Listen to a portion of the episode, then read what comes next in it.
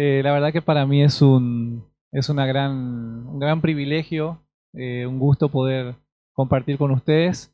Eh, hoy no los veo acá, a, ¿cómo es? Amara y,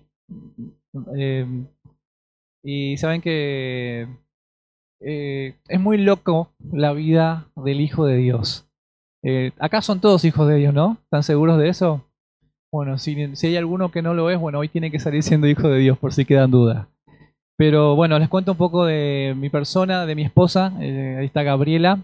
Ella es, em, es mi amor. el amor, después del amor de, Dios está el amor de mi mamá y Dios me regaló la vida de Gabriela, mi esposa, mi compañera. Eh, tengo muchas cosas para contar si tuviese que contar, eh, pero hoy cantábamos mucho del amor de Dios. Y yo para poder estar casado hoy tuve que conocer de verdad el amor de Dios. Tuve que poder, más allá de, sí, creo que entender el amor de Dios. Y fue todo un desafío, porque yo era una persona que me era muy enamoradizo. Me enamoraba mucho, me desenamoraba. ¿Hay alguno que se siente identificado que Dios le está hablando? fue toda, fue mi, mi adolescencia eh, y mi, mi juventud. Fue muy traumático. Hoy hablaba como Camilo, ¿no? Hablamos con Camilo que eh, uno de los traumas que tuve en mi vida fue, fue el fútbol. Pero bueno, después otro de mis grandes traumas fue el enamoramiento. Hasta que un día, para hacer la cortita, cuando Gaby estaba segura, yo cuando la conocí a Gaby nos hicimos amigos, es larga la historia, pero yo le insistía, dale, vamos a ponernos de novio.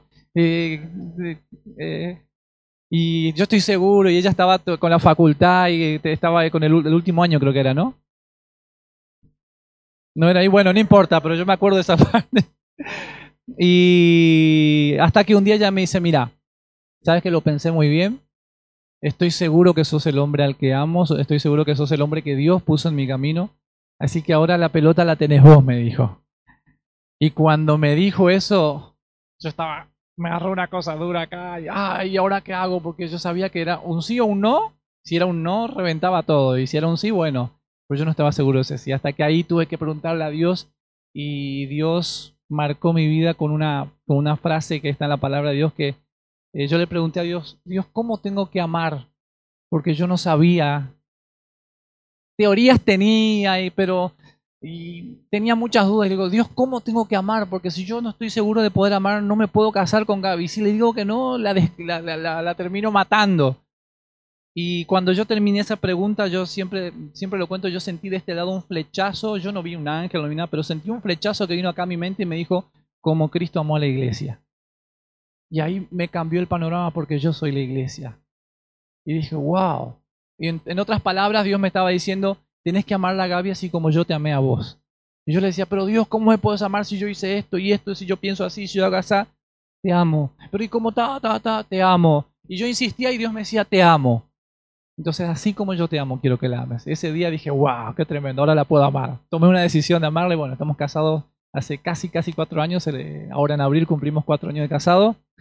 Eh, hace 12 años que estoy en, Argentina. Soy paraguayo, hijo de eh, argentinos, nietos de alemanes y afrobrasileros. Una mezcla, una mezcla rarísima. Y eh, hoy quiero hablar un poco de la fe. Por ahí acá ya los están bombardeando mucho. Somos fans de la iglesia Amor Sin Límites. Y los responsables son Mara, porque por medio del Facebook de Mara llegamos a, conocer a Rodo y a, Ana. Y nos impactó la historia de, ellos, de cómo llegaron a Argentina, porque a nosotros nos está pasando algo muy similar. Hemos tenido un llamado muy similar y esto dije, wow, ¿cómo es Dios? Por eso decía que el, el Hijo de Dios es, tenemos algo en común que aunque no nos conozcamos, pareciera que nos conozcamos de toda una vida. Y cuando escuchamos su historia, quedamos muy impactados y, nos animó muchísimo. Entonces tenemos que ir a conocerlo, tenemos que a conocerlo, a ver qué están haciendo. Así que le escribí ahí después de ver el, testimonio. Y Rodo me contestó, digo, che, me contestó Rodo, me contestó Rodo, estamos re emocionados. Y bueno, ahí después vinimos, conocimos, nos, sentimos muy, muy, muy cómodos aquí. Y verlos como Dios los está usando, lo que Dios está haciendo con ustedes, a nosotros nos desafía. Nos desafía porque tenemos un llamado de Dios a Paraguay. Pero todo esto surgió hace 12 años atrás cuando en Paraguay estamos pasando con mi familia una necesidad, eh, una situación económica muy, muy mala, muy fea, estábamos mal. Yo había terminado la secundaria y empecé a estudiar. Eh, empecé a estudiar para el profesor, la profesora de música, soy músico también. Y empecé a trabajar, se me dio la oportunidad de trabajar, enseñar y estudiar al mismo tiempo. Pero eh, pasamos necesidad a punto de que no teníamos para comer por días y salíamos a la iglesia. Yo toda la vida estuve nací prácticamente en una iglesia. Eh, desde chico conozco a Dios. Tuve mi experiencia con Dios en, mi juventud adolescencia muy fuerte, pero desde chico conocí a Dios y siempre era una situación de necesidad y es como que, ¿y Dios dónde está en todo esto? Porque nosotros vimos el poder de Dios en mi familia. Yo soy el hijo de una ex loca. Mi mamá antes de conocer a Dios era loca, estaba mal, como muchos locos que usted ven por las calles, era una persona totalmente fuera de sus cabales, con cuestiones satánicas. Y Dios hizo una obra tremenda en ella.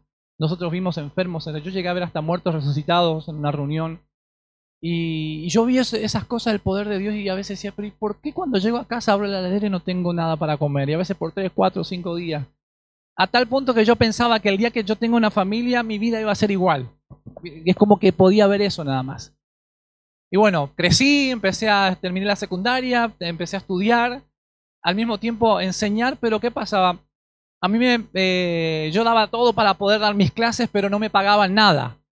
No sé si acá en Argentina pasa muy parecido o en Brasil, si pasa igual en Paraguay, tenés que como que pagar el derecho de piso por mucho tiempo, un año sin cobrar un solo centavo, dos años sin cobrar un solo centavo, tres años sin cobrar un solo centavo. Y es como que ya el tercer año decís, ¿qué onda? ¿Sigo o no sigo?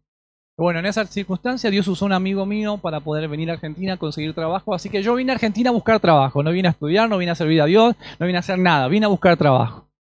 Mis planes eran estar uno, dos años y volverme a Paraguay, pero cuando llego a Argentina Dios me cambió, me cambió absolutamente todos los planes. Y cuando Dios me cambia los planes y yo no los entendía, eh, digo, ¿qué onda? ¿Por qué? ¿Qué está pasando? Entonces empiezo a preguntarle a Dios de vuelta, Señor, ¿qué tenés conmigo acá? Y hasta que Dios un día me hace saber que el propósito de Dios era enseñarme, enseñarme a conocerlo. Cantábamos de conocer el corazón de Dios. Saben que hay algo hermoso que tiene el Hijo de Dios y que no lo tiene otra persona que no sea Hijo de Dios, es que el Hijo de Dios sabe de dónde viene, sabe dónde está y sabe a dónde va. Y el poder tener eso marcado en tu vida te da un sentido de vida. Porque hay mucha gente hoy que si salimos a la calle a preguntarle no sabe ni quién es. Sabe su nombre, sabe que estudia en la facultad, sabe que tiene una carrera, sabe que tiene mucha plata, sabe que tiene casa, sabe que tiene... Pero no tiene un sentido por el cual vivir. No tiene un sentido que completa, que lo llena. No sé si alguna vez a ustedes les pasó que tenés todo. Familia, novio, eh, amigos, te vas de vacaciones. Pero hay algo que falta acá y que, que hace que pruebes lo que venga. Y cuando Dios le dio esa seguridad a mi vida, yo cambié muchísimo. Y hoy sé a dónde voy. Ahora estamos en una etapa desconocida, lo que es la iglesia, pero sé quién es Dios, sé de dónde me sacó, sé dónde estoy, sé a dónde vamos. Y bueno, estamos con el desafío con mi esposa de eh, ir a Paraguay. Pasaron 12 años desde que estoy acá, en estos 12 años, junto con mi esposa, Dios trató en nosotros, nos enseñó, eh, no siempre estuvo el ángel ahí hablándonos, guiándonos, sino que a veces Dios mandó personas, situaciones, momentos. Hemos llorado, hemos sufrido. Eh, ya no nos faltaba de comer, gracias a Dios. Pudimos hasta empezar a ahorrar. Eh, yo conocía acá en Argentina lo que es vacaciones. Eso no existía en mis calendarios. Ah. Me sentía un turista importante en la vida. Eh, pero aún eso no era suficiente cuando no conocía el propósito de Dios. Cuando Dios nos dio a conocer su propósito, que era servirlo, era hacer algo, algo, Dios quería hacer algo a través de nosotros, dijimos, bueno, queremos eso que vos tenés para nosotros, Dios. Así que abrazamos esa propuesta de Dios y Dios nos empezó a sorprender. Y para eso tenemos que, para que todo esto, perdóneme, yo no, no preparé ni un PowerPoint, anduvimos medio las, las corridas en estos días. Pero quiero, quiero que meditemos. No, me considero un gran predicador. Me, gusta más tocar la guitarra y cantar. Pero Dios me ha hablado eh, en todos estos años. Hemos crecido mucho en el conocimiento de Dios. Y en esta etapa, justo antes de irnos a Paraguay, eh, Dios trató mucho mi fe. ¿Alguno se acuerda lo que... Sin duda que han hablado de la fe muchísimas veces acá, les habrán enseñado, pero la Biblia dice que la fe es la seguridad, es la certeza, está en Hebreos 11. de eso que yo no veo, pero sé que en Dios lo tengo. Esa seguridad de que si, Dios te dice yo te lo voy a dar, pues está tranquilo. Y recién nos decía, no, no, no se preocupen por mañana. Jesús dice, preocupate por hoy. Preocupate por hoy estar bien con Dios. Preocupate por vos hoy estar seguro de que tu corazón esté según lo que Dios quiere y piensa de vos. Eh, se nos enseña mucho a seguir nuestros sueños, nuestras metas, eh, lo que tu corazón te dicta, pero la Biblia dice que mi corazón es engañoso y que es malo. Y encima hace una pregunta, a mí se me impacta. ¿Quién puede conocer su corazón? Dios dice, ¿conoces tu corazón? No lo conoces. Dios sí lo conoce. Por eso no puedo basar mis decisiones en lo que mi corazón me dicta. Y si yo les contara las decisiones que he tomado en lo que mi corazón me dictó, no sé cómo estoy vivo. Solo porque el amor de Dios es grande. Eh, entonces necesitamos un trato con Dios. Y el requisito número uno que necesitamos para poder acercarnos a Dios es la fe. El libro de Romanos dice que es imposible agradar a Dios si no tenemos fe. Es imposible que conozcamos a Dios si no podemos creer que Él existe.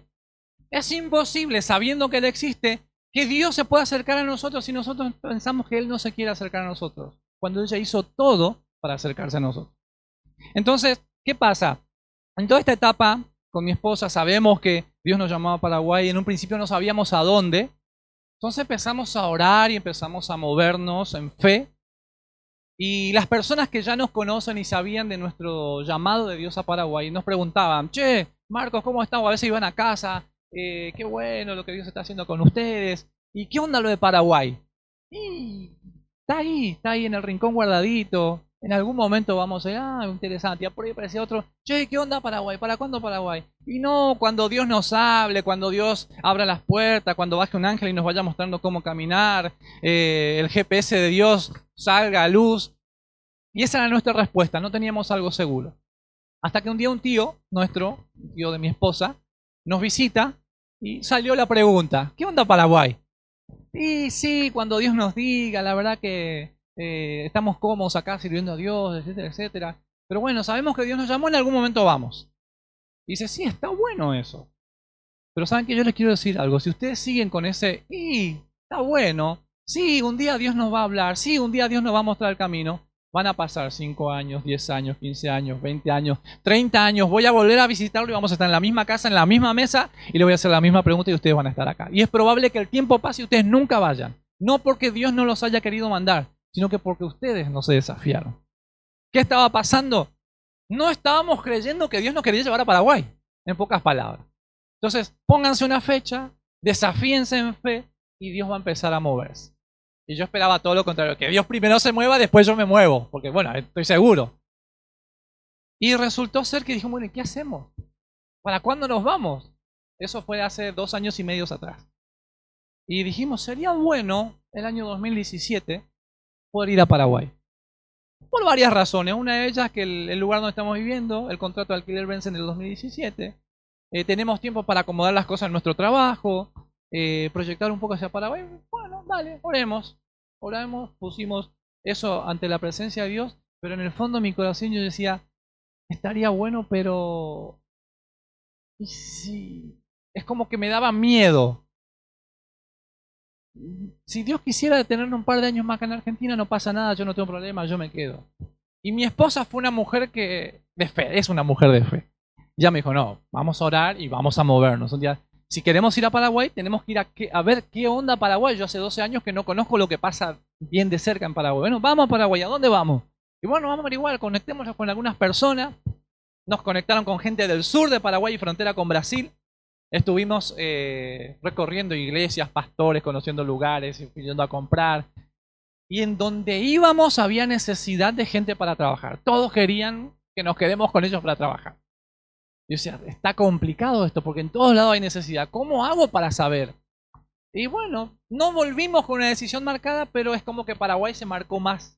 ¿Vieron que los animales son marcados con una, una herramienta de hierro que se calienta al rojo vivo bueno, es como que Dios en ese viaje marcó en nuestro corazón más fuerte Paraguay.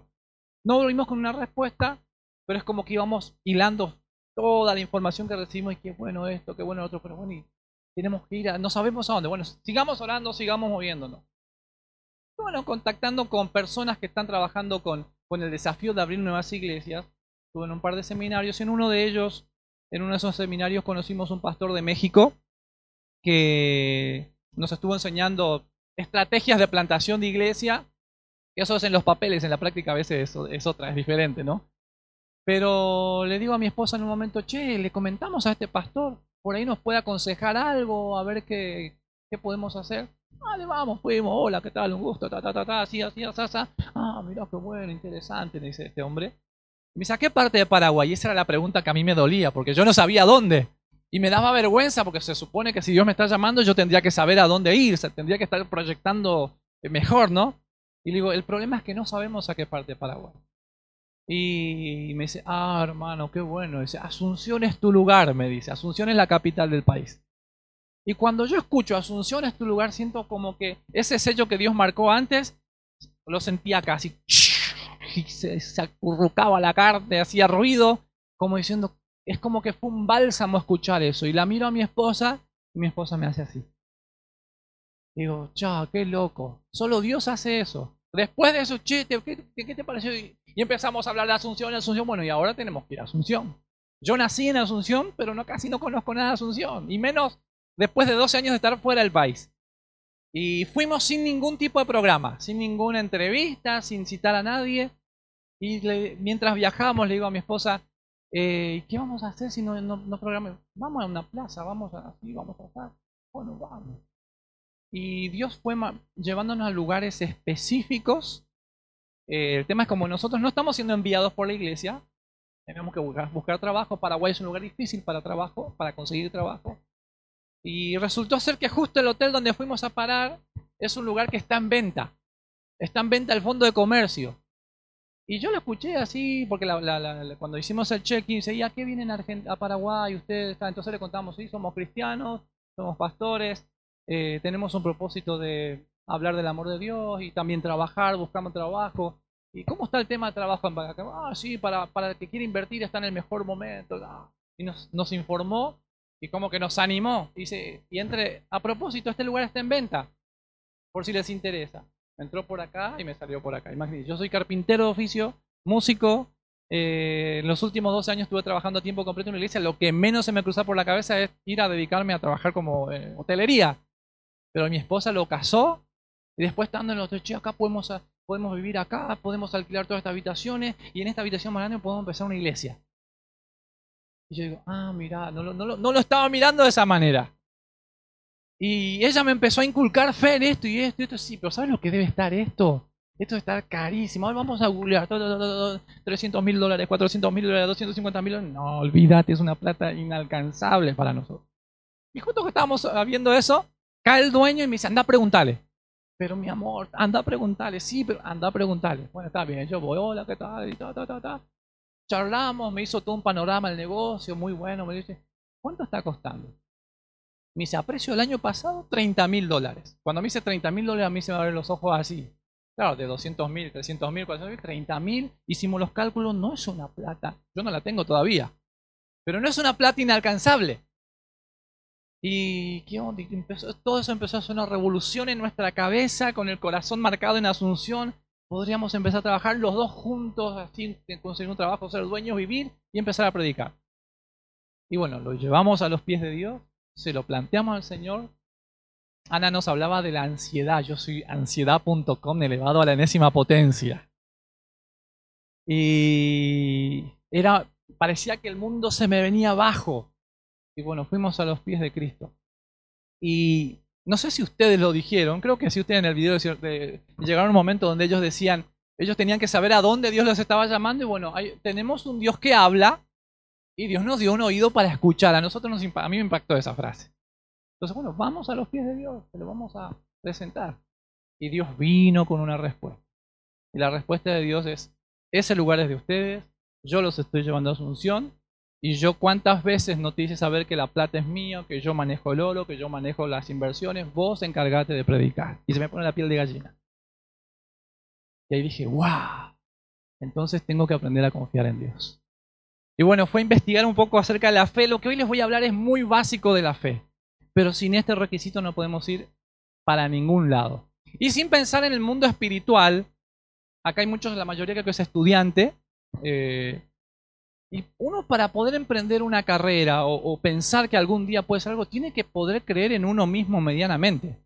Si yo no tengo fe que no puedo aprobar un examen, si yo no tengo fe que si leo algo, tengo un profesor me enseña y no voy a poder hacerme cargo de eso, ni siquiera empiezo a estudiar. Ni siquiera salgo de mi casa ni media cuadra para estudiar.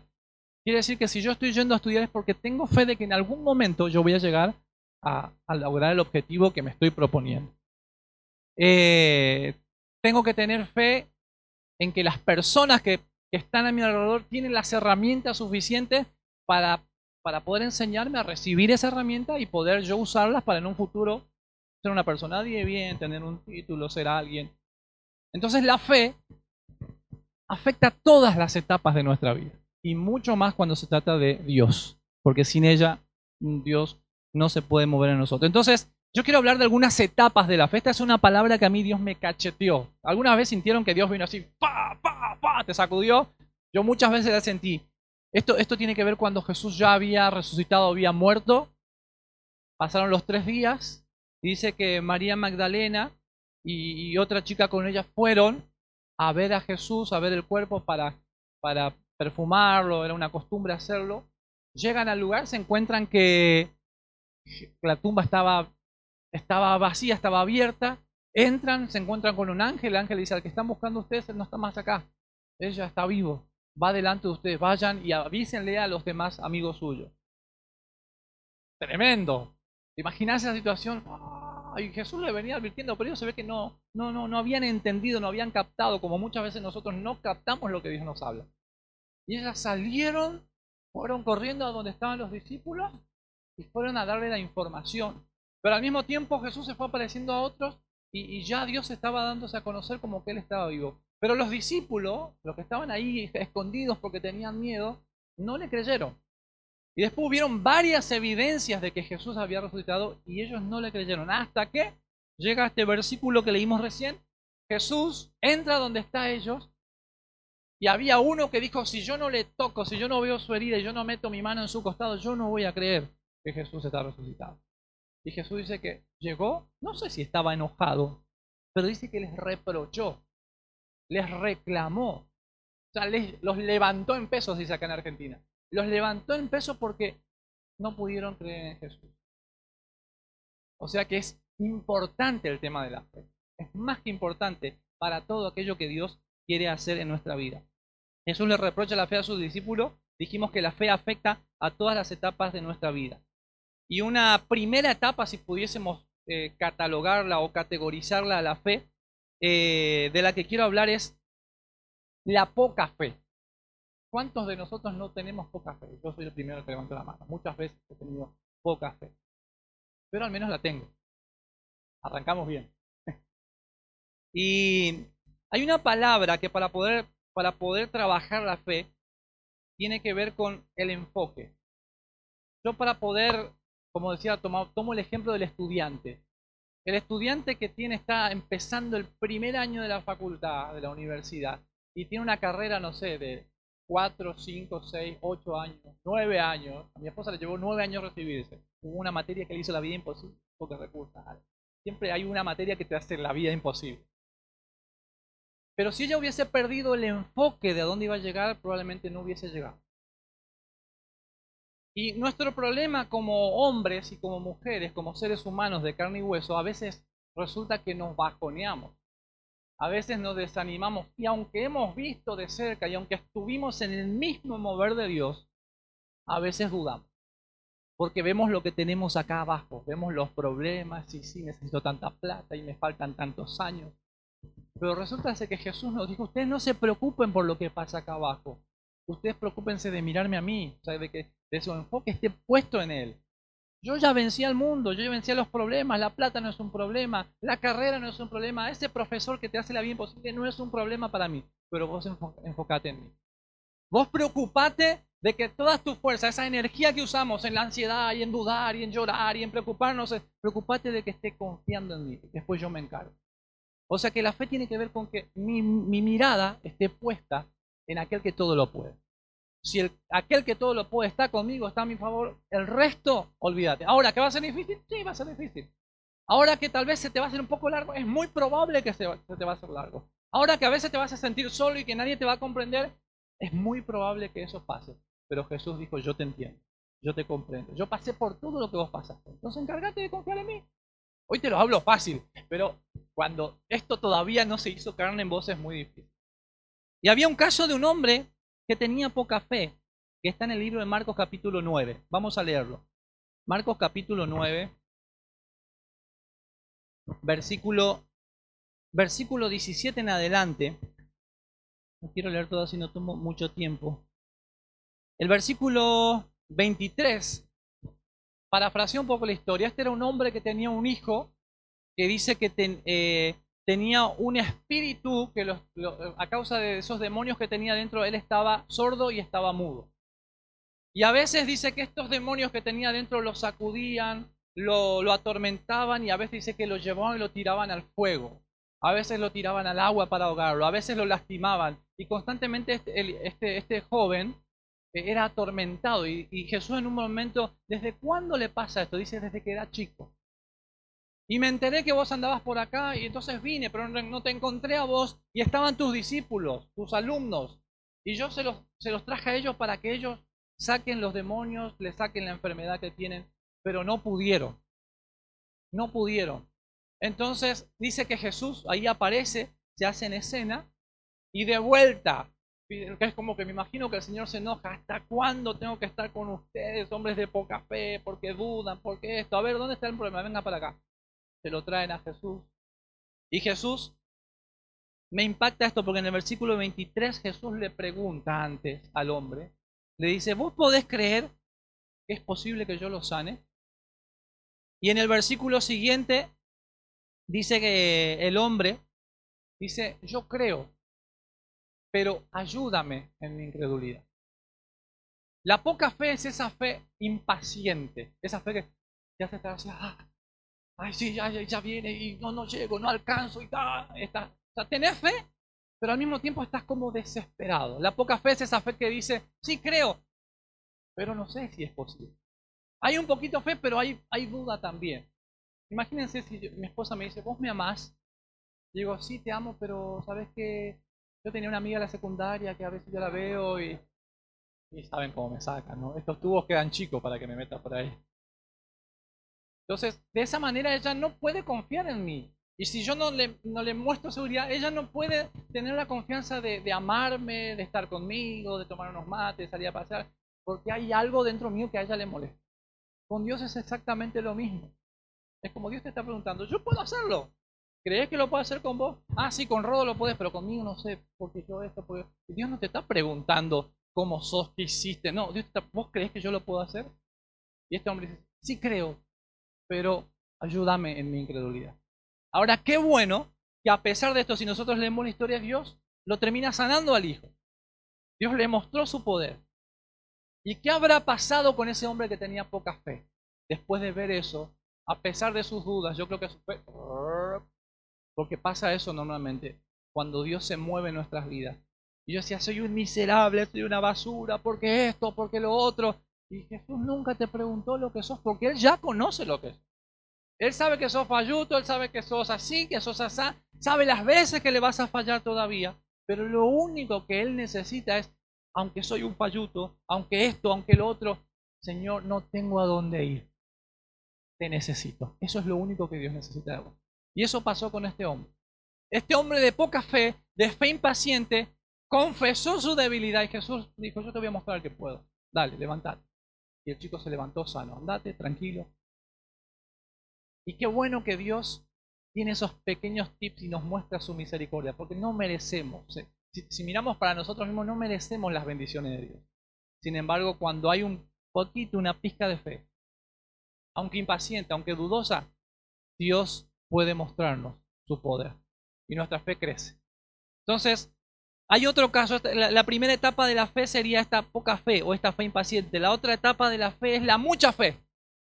Y en el libro de Mateo capítulo 8, versículos 5 al 13, hay una historia de un centurión romano. un, un hombre de jerarquía militar, un hombre que no tenía nada que ver con el pueblo de Dios, con los israelitas, con los hebreos. Es más, los hebreos los miraban de lejos porque ellos no catalogaban para estar cerca de Dios. Sin embargo, dice que este hombre se ve que amaba mucho a sus, soldados, se ve que era responsable con sus soldados porque dice que se le enfermó uno de sus criados, uno de sus soldados. Y estaba gravemente enfermo y atormentado, dice la Biblia. Entonces, me imagino que él habrá intentado por sus medios haber solucionar la situación de su criado, pero no consiguió y escuchó de Jesús. Y dice que él mismo, siendo un hombre de autoridad, un hombre que no tendría por qué tal vez rebajarse a ir a un hebreo, él dice que fue, creyó. Ya del vamos, el que, el que él se haya acercado a Jesús significa que había una confianza en Jesús. Y dice que se acerca y le dice, mira, tengo un criado que se encuentra en esta, en esta situación, está muy atormentado, está muy enfermo, y yo he venido a pedirte que lo sanes. Jesús dijo, vamos, Jesús ni dudó. dice, no, no, no, no, no, no, no, no, no, no, yo no merezco no merezco que vos entres a mi casa. Un centurión romano, si ustedes conocen un poco la historia romana, los romanos eran sanguinarios, sangre corría por sus manos, no tenían problema hacer lo que cortar cabeza, crucificar, destripar. Y yo creo que una persona que hace no, no queda muy bien de la cabeza. Si a veces nosotros mentimos, y después, ay, como que estoy, no sé, nos mandamos una pequeña macanita y después estamos desesperados. Imagínate un romano, un centurión romano que tenían que conquistar, tenían que matar. Este hombre se sentía indigno de que Jesús entre a su casa. Y sin embargo dice, mira, no es necesario que vayas a mi casa. Yo soy un hombre de autoridad y tengo gente a mi cargo. Y yo a mi gente le digo, hace esto y esa gente lo hace. Yo le digo, anda para allá y este muchacho va. Yo le digo, ponete de cabeza para abajo y ese se pone de cabeza para abajo. O sea, en otras palabras, este hombre estaba reconociendo en Jesús que Jesús era un hombre de autoridad. Y que el que enviaba a Jesús, que Jesús dijo, yo no hago lo que hago por mi, por mi nombre, sino que mi Padre, que me envió, Él me enseñó a hacer las cosas y yo hago todo lo que mi Padre me dice. Jesús era un hombre que estaba bajo autoridad también. Y este romano entendió esto en Jesús. Un hombre que ni siquiera era hijo, que ni siquiera tenía esperanza de estar cerca de Dios, entendió la autoridad en Jesús. Y Jesús dice que hace un paréntesis y lo mira, dice que se queda maravillado, dice, no he visto en todo Israel, en todo el pueblo de Israel, un hombre con fe como este, con mucha. Este dijo, Señor, no vayas, vos solamente da la orden y mi siervo se va a sanar. Qué tremendo, ¿no? Mucha fe. Dice que Jesús le dijo, anda y que sea como vos, como lo que vos estás esperando. Y este hombre fue y dice que encontró a su criado que estaba sano. Mucha fe. A veces tenemos poca fe, pero Dios empieza a trabajar en nuestra vida y llega un momento donde en nuestra vida hay mucha fe. Dice, el pecho lo tengo inflado y soy capaz de hacer lo que sea necesario porque sé que Dios está respaldando mi vida. Poca fe, fe impaciente, la mucha fe, pero hay otro tipo de fe que es esa fe a la que un día me gustaría llegar, y es la fe perfecta. Y si creo que hay varios ejemplos en la Biblia de fe perfecta, pero si hay alguien en quien se resalta mucho sobre la fe, es sobre Abraham. se lo conoce a Abraham como el padre de la fe, el pionero de la fe. Un hombre que también de pueblos lejanos, paganos, lejos de Dios, Dios aparece a Abraham y dice, Abraham, mira, quiero hacer algo con vos, quiero hacer de vos una gran nación. Pero para eso necesito que salgas de tu casa, dejes a tus parientes y vayas a un lugar donde yo te voy a mostrar. ¿Quién de ustedes haría caso a un llamado así de Dios?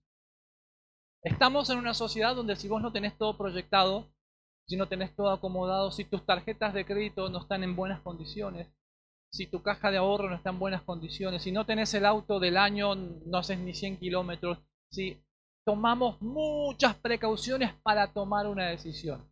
Y aún así, con todo lo que tenemos, si Dios nos llama, mm, dudamos. Abraham dejó todo. Se mandó algunas macanas también, como todos nos las mandamos. Pero dice que él dejó todo y salió a un lugar que él desconoce. Por eso, la fe es una cosa tremenda, porque a veces no se puede explicar la fe. Hoy vivimos en un mundo donde todo también es lógica, donde todo se mire. Si, si yo voy a emprender algo y, y veo que esto no me va a resultar, no lo voy a hacer. Si veo que las condiciones no lo voy a hacer. Sin embargo, la fe nos lleva a hacer esas locuras de ir a un lugar a donde no conocemos, a donde no sabemos qué va a pasar, pero que Dios nos respalda. Y cuando Dios respalda es tremendo porque nos deja con la boca abierta. Abraham salió de su tierra, de su parentela, ya siendo un hombre viejo, Dios le promete que va, va a ser papá. Y le prometió que va a ser padre de millones, de una descendencia de millones. Con 100 años Dios le promete ser un hijo. La esposa no le cree, medio que se burla, se ríe, pero Dios cumple su promesa y le da un hijo. Una vez que le da el hijo, Dios quiere probar a Abraham. Y eso lo leemos en el libro de Génesis capítulo 22, eh, del 1 al 5. Dice que Dios lo llama a Abraham y quiere hacer una prueba. Y vamos, esto es, es el último pasaje que quiero leer y ya voy a ir terminando. Génesis capítulo 22, versículo 1 en adelante, dice, Aconteció después de, muchas cosas que probó Dios a Abraham y le dijo, Abraham, y Abraham le respondió, sí, acá estoy. Y le dijo Dios, toma a tu hijo, a tu único hijo, a Isaac, a quien amas tanto, y vete a la tierra de Moriah.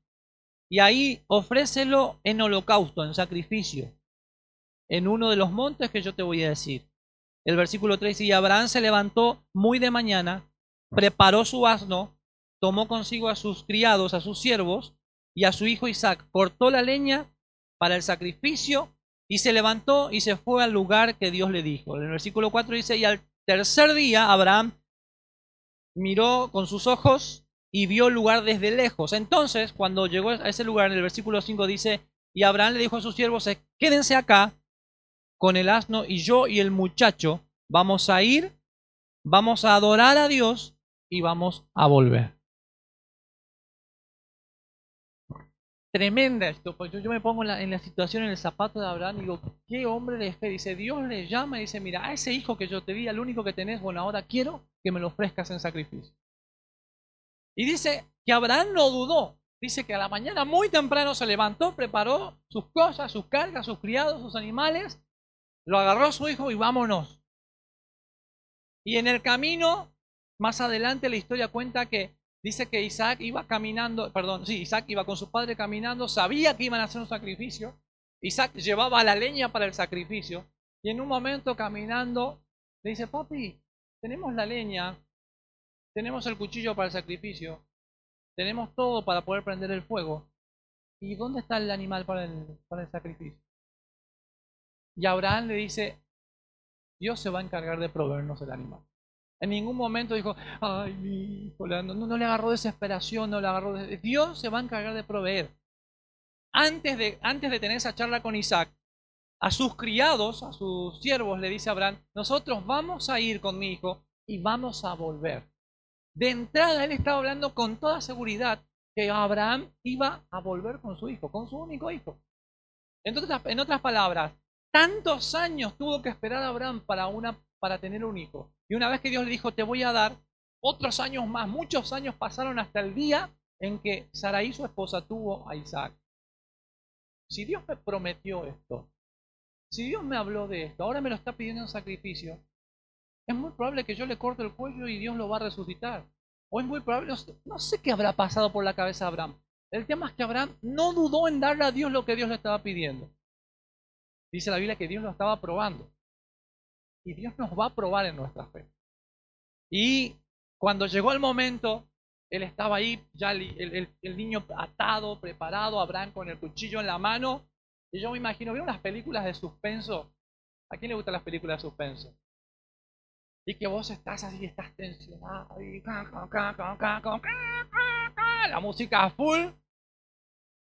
Y por ahí, que ya, no, no sé, no se me imagina ahora una escena, ni me acuerdo ninguna película. Pero vos estás estás como asustado, asombrado, y de repente ¡pa! aparece de la nada algo que vos no tenías previsto. Yo me imagino que era una, toda una película y Abraham estaba ahí con la mano temblando y con el cuchillo y cuando lo estaba tirando faltando centésimas, milésimas de para llegar al cuello Abraham ahí la mano del ángel atajando la mano de Abraham y sosteniéndolo, para Abraham, no hagas lo que estás por hacer. Ya me di cuenta que estás confiando en Dios. Y después apareció un cordero, Dios ya lo tenía preparado, sacrificaron, volvieron y contentos a su casa. Esta historia a mí me impactó porque esa es la confianza, el tipo de confianza que Dios quiere de nosotros. Dios muchas veces nos va a pedir cosas y a veces te va a pedir todo. Pero lo bueno de Dios, a diferencia del enemigo de Dios, Satanás, que Satanás a veces te ofrece mucho o te ofrece cosas a cambio de sacarte todo. A veces te ofrece riqueza, gloria, fama, mujeres, no sé.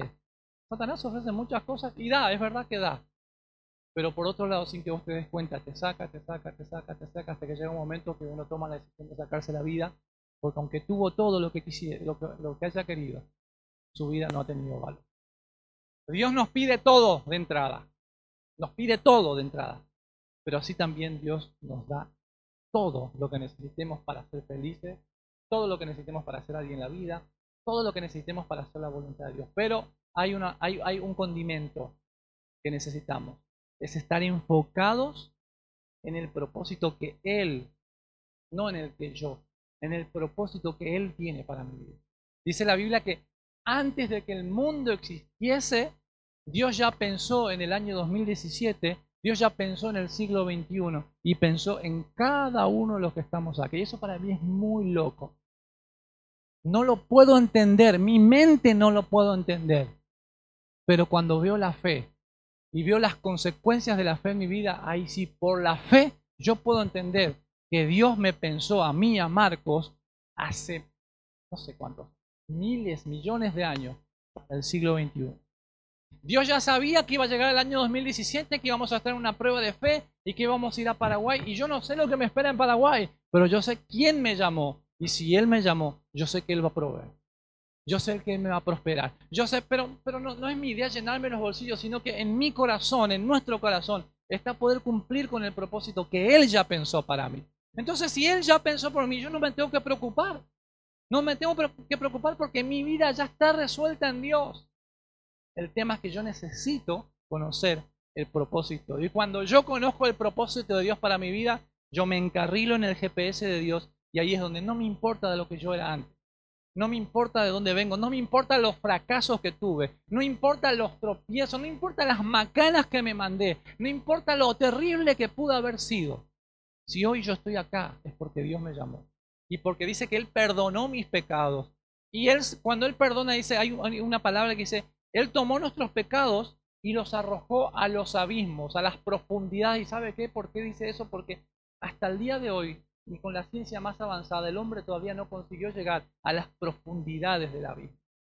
Por la presión que existe ahí abajo, es imposible llegar. El hombre puede llegar hasta cierto lugar, pero hay un lugar donde no puede llegar. Solamente nosotros, cuando dudamos del amor de Dios, cuando dudamos del, perdón de Dios, somos los únicos capaces de ir al abismo, traer nuestros pecados y ponérnoslos de vuelta y otra vez andar arrastrados. Entonces, la vida en Dios tiene que ver con la fe. Así que mi anhelo en esta noche es animarte. No sé si hay alguien que está dudando. Recién hace un rato Rodo decía, siento que de, parte de Dios que hay alguien que tal vez está dudando del amor de Dios. Cuando yo no entendía el amor de Dios, y cuando tenía que tomar una respuesta para dar a mi esposa, fue toda una crisis, una crisis muy dura para mí. Y yo le pregunto a Dios, Señor, ¿cómo tengo que amar? Siento la voz de Dios como Cristo amó a la iglesia. La iglesia soy yo. No son estas paredes. Puedo tener un edificio tremendo, pero Dios no va a venir a buscar las paredes. A Dios le interesa mi vida, le interesa tu vida. Entonces cuando yo me vi que yo era la iglesia de Dios, yo me acuerdo que estaba tirado al lado de mi cama hablando con Dios yo no sé si fue una visión, no sé lo que fue, pero de momento cuando siento que Dios me dice, tenés que amar como Cristo amó a la iglesia, o sea, tenés que amar como yo te amé a vos, yo me vi parado, yo me vi parado frente a Dios con un papel largo, largo, largo, largo, muy largo. Y lo veía a Dios de frente, no le veía la cara, pero veía al que estaba enfrente era Dios. Y yo le decía, pero Señor, ¿cómo me podés amar si tengo este pecado y este pecado y este pecado? Yo se los iba mostrando. Y lo único que yo veía era esto. Pero Señor, y este pecado, y este pecado, y este pecado. Y de vuelta Dios me hacía, Y a la tercera vez cuando insistía, insistía, decía, pero Señor, ¿te acordás de tal vez en tal lugar, en tal situación? ¿No entendés que te amo? Escuché. Entonces yo estaba tirado ahí, es una cosa de creer o no creer. Yo se lo digo, se las tiro. Y sentí que Dios me ¿no entendés que yo te amo? ¿Acaso te, te, voy a amar más o menos porque sos moroso, porque sos alto, porque tenés plata, porque tenés plata, porque esto, porque el otro? Te amé así con todo lo que vos tenías te traje a mi camino y yo me voy a encargar de limpiar, pero yo necesito que vos lo creas. Bueno, así como te amo, tenés que amarla a ella. ¿Por qué? ¿La vas a amar porque es rubia? Yo siempre quería casarme con una rubia. La vas a amar porque es rubia. Dios conoce todo nuestro gusto y Dios cuando te habla te va a hablar ahí donde más te duele. La vas a amar porque, eh, porque tiene plata. Tus padres son del campo, tienen tierra, ¿La vas a amar porque sus padres tienen campo y algún día te vas a quedar con todo eso? Dios me planteó todo eso. ¿La vas a amar porque te puede dar hijos, no te puede dar? ¿La vas a amar porque esto, por otro? Fíjate en la lista que vos tenés. ¿Viste todo lo que tenés ahí? Bueno, a pesar de eso yo te amo. Bueno, no importa lo que tienes o lo que no tienes. Amala. Entonces yo ahí entendí que era una decisión poder amar. Y eso descoció mi vida. Fue creer o reventar. Y no me arrepiento de haber tomado la decisión de amar a Gabriel porque estoy viviendo los mejores cuatro años de mi vida. Hemos tenido nuestra situación y la vamos a seguir teniendo, pero hemos sido desafiados en que Dios nos sorprende y nos sorprende. Y estoy seguro que en esta nueva etapa nos va a sorprender también. Así que que Dios inyecte fe en tu corazón. Cuando venga la impaciencia, cuando venga el miedo, cuando venga la duda, recordate que hay un Dios que ya venció a todo lo que vos estás viviendo, que ya pasó por todo lo que vos pasás. Lo único que necesita es tu confianza ciega. Señor, gracias por esta noche, gracias por darnos el, regalo inmenso de, ser tus hijos, de conocerte. Gracias, Señor, por habernos rescatado del mundo en el que estábamos. Señor, yo no conozco a los chicos que aquí están, pero todos ellos han tenido una experiencia con vos, si no, de lo contrario, no estarían en esta noche aquí, Señor, adorándote, cantándote, buscándote, escuchando lo que les estoy contando de parte tuya. Señor, y sin duda vos querés hablar al corazón de alguien. Tal vez alguien está pasando por una etapa de fe floja, de fe impaciente. Tal vez alguno estuvo viviendo un tiempo, una etapa de mucha fe, pero tal vez en el transitar por el pecado, por vayas, vayas a ver las situaciones que cada uno vive, Satanás viene trayendo dudas, miedo, y tal vez piensan que ya no hay esperanza. Señor, pero vimos diferentes ejemplos en tu palabra y si tuviésemos más tiempo veríamos miles de ejemplos más y sin embargo vamos a ver que más allá, a pesar de nosotros, tu amor es tan grande y tu paciencia es inmensa, Señor, que nos das una y otra vez oportunidades. Tu palabra dice, Dios, que cada día que empezamos a vivir, cada día que amanecemos, dice que se renueva la porción de misericordia, la porción de, paciencia de parte de vos para nosotros. Y si hoy nos has dado vida, porque tu misericordia nos alcanzó para que esa misericordia que se ha renovado en nosotros hoy, Señor, pueda ser aprovechada por tus hijos. Señor, aquel que está dudando, aquel que está pasando un momento duro. Señor, que esta palabra pueda quedar en su corazón, la pueda llevar a la práctica y se puedan, Señor, sorprender así como yo me estoy sorprendiendo en este tiempo de lo que vos estás haciendo. Señor, así como nos sorprendemos de lo que estás haciendo con Rodo y Ana y con los chicos aquí en este lugar, el desafío que pusiste en sus corazones a nosotros nos ha empujado en fe para lo que vas a hacer en la Asunción. Señor, gracias, muchas gracias. Señor, bendigo la vida de los chicos. Gracias por Rodo, gracias por Ana. Señor, sé que los estás desafiando mucho más. Sin duda vienen momentos duros, pero Señor, tú los trajiste acá y vos te vas a encargar de que ellos lleguen gracias en el